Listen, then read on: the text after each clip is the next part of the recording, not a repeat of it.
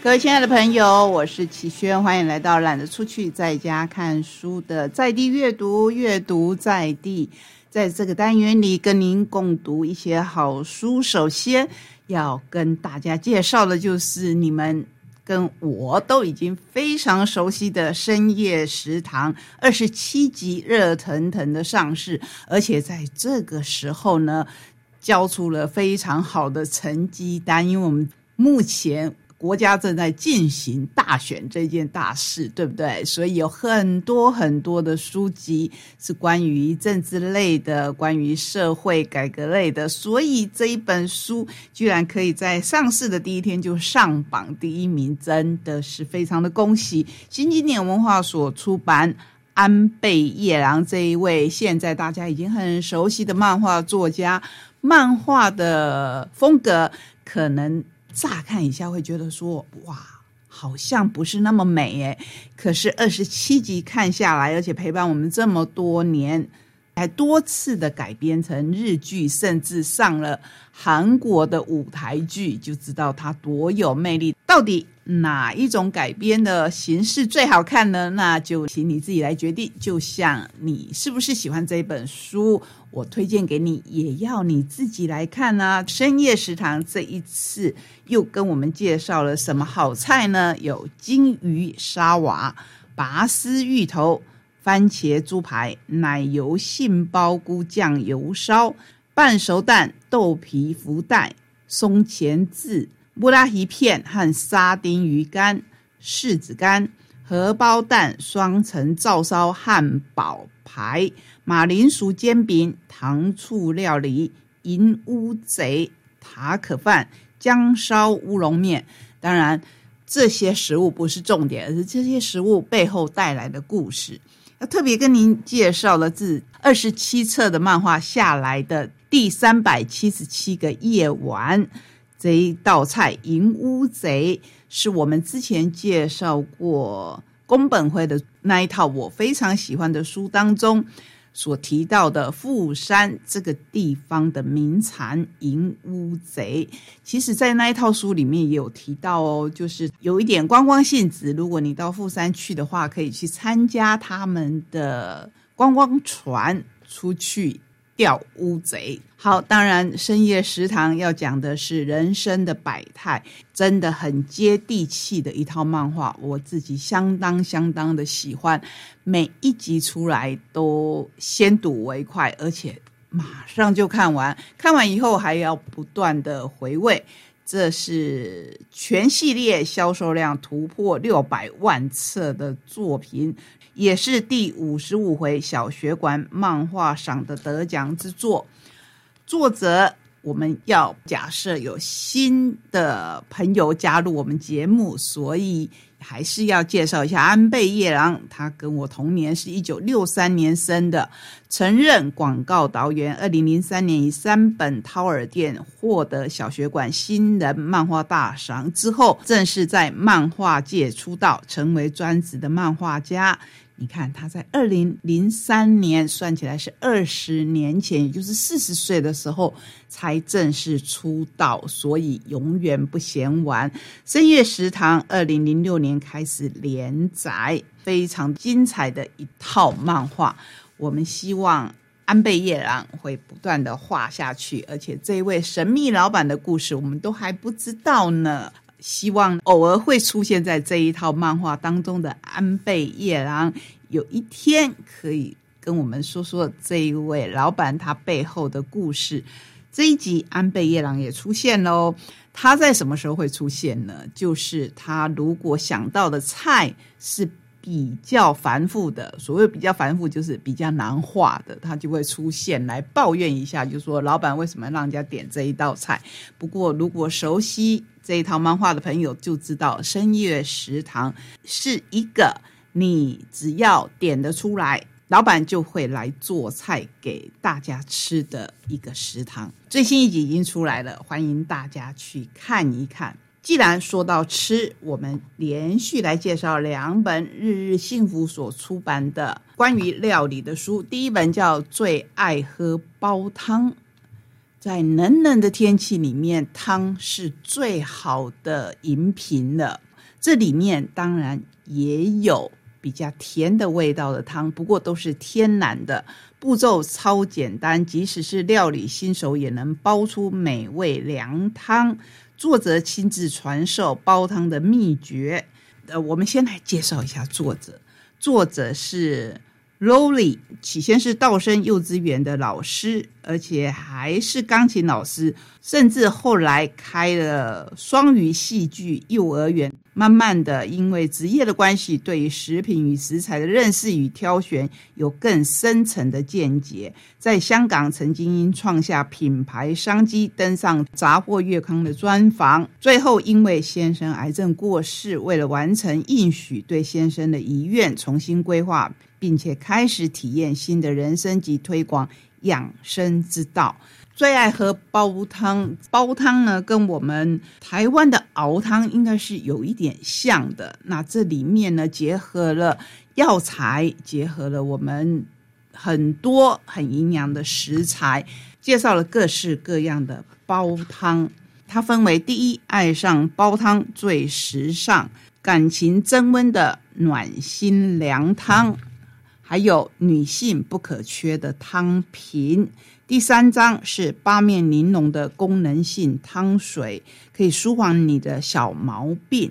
第四是四季食疗养生粥，所以啊，不只是汤，还有稀饭。这里面让我真的是大开眼界，因为夏季粥品当中有效让你发汗排毒的火龙果山药粥。现在当然已经到冬季了，可是如果明年的夏季的时候，真的可以试看看，因为火龙果山药我们台东本地就有。那自己冬季呢，有芝麻牛奶粥、红糖桂皮粥、生滚鱼片粥，都非常的合适，大家来吃看看。接下来呢，我们台湾有哪些万年不败的小吃呢？这是一本集结了，不但是具功能性而已，我觉得它是带动了我们心中的感受。台湾小吃是国际旅客来台必吃的美食，是国人旅居海外最想念的家乡味，更是大家爱不释口的在地料理。里面介绍了哪些呢？鸡肉饭、炸酱面、粗米粉汤、葱抓饼。豆乳咸酥鸡、虾卷、QQ 球、白糖桂、豆花、四神汤、贡丸汤、酸辣汤等等，我都要吞口水了。品相琳琅满目，最受欢迎的各式米饭、面食、咸香小吃、甜食羹汤，一网打尽，绝对有你最爱的那几味。教你亲自自由葱酥、海山酱等等，做出道地的风味关键。师傅的秘诀笔记提点你，不怕手忙脚乱惨失败。附食材与相关料理索引，节省食材，帮你省荷包。这里面拍出来的有几道，比如说卤肉饭，这正是我们台湾万年不败的小吃。有两位作者蔡万丽跟杨志凯。他们都是得奖无数的主厨，是肖维刚摄影，商业级配方大公开，一次学到精髓，还原架杠诶台湾逼，我就不多说了，因为这个书需要你亲自去看，甚至需要你亲自动手做。那我们继续来看另外一本《台湾漂配》，作者郑顺聪。我要特别介绍的是画封面的人，好朋友阮光明。上次他来，还拿去让他亲自帮我这本书签名。他说我只是封面绘者，我说封面绘者很重要啊。假后了跨收宅，写出心头的爱，以故乡嘉义民雄为起点，由南到北，从乡镇往城市巷弄。郑顺聪晃游各地，坐进店家食摊的摇滚区，他捕捉现场的风景，直击师傅的料理手路，热切的享用一道道点心小吃。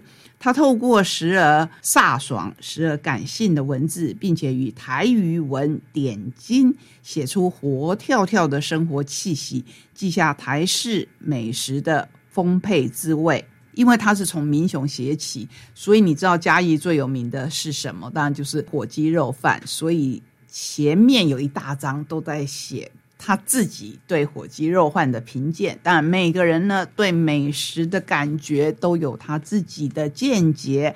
吉就是来去嘉义，吉二坐在摇滚区，就有很多很多的小摊子、小吃。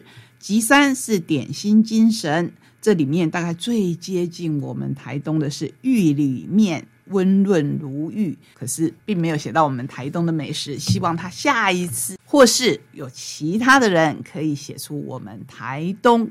我们台东也有非常非常多的美食。即是相借问，修旧蒙啦，蒙沙呢蒙汤饺为何不干湿分离？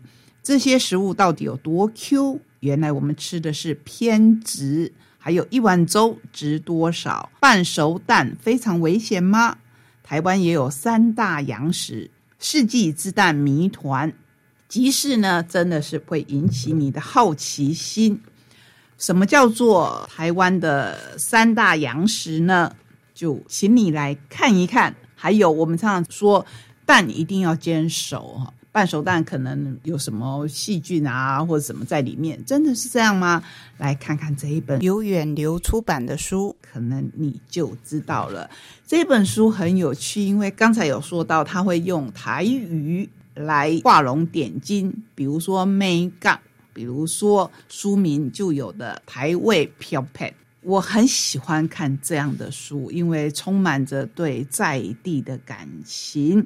那我们就来看看阮光明他所写的推荐序。一般人认为漂配是一种不受羁绊的洒脱，加上台语常有一语多含义的性质，偶尔会被用在负面的描述。事实上，漂配是一个人对所有细节步骤都熟练，并且分寸拿捏得宜，才有办法展现出来的气魄。只要细心观察，气定神闲的漂配在民间处处可见。这本书聚焦在小吃摊，特别是除了滋味的介绍以外，作者书写的视角是聚焦在摊位的摇滚区，仔细描述这些在摊位，就是在你的面前，就在那边顾着炉火的炉主们如何料理每道菜。看了真的会让你不管。天气冷不冷，都会想要出去吃一道小吃。最后呢，我们来介绍一下这一期的《看见台东》，因为这次是以台东二十四小时做主题，我要特别跟您介绍的是凌晨三点的时候作为主题的是台东马街纪念医院急诊室周思阳医师以及郑红熙医师，这个很重要，因为二十四小时不打烊的。不只是便利店，更重要的是医院，才能让我们更安心的在这一片土地上生活。同时，也邀请各位下个礼拜五，十二月二十二号的下午两点，如果您有空的话，欢迎你到台东马街医院的九楼来参加王公亮院长以及台东马街的故事的新书发表会。谢谢你。陪我们走这一段旅程，我们下个礼拜同一时间空中再会，拜拜。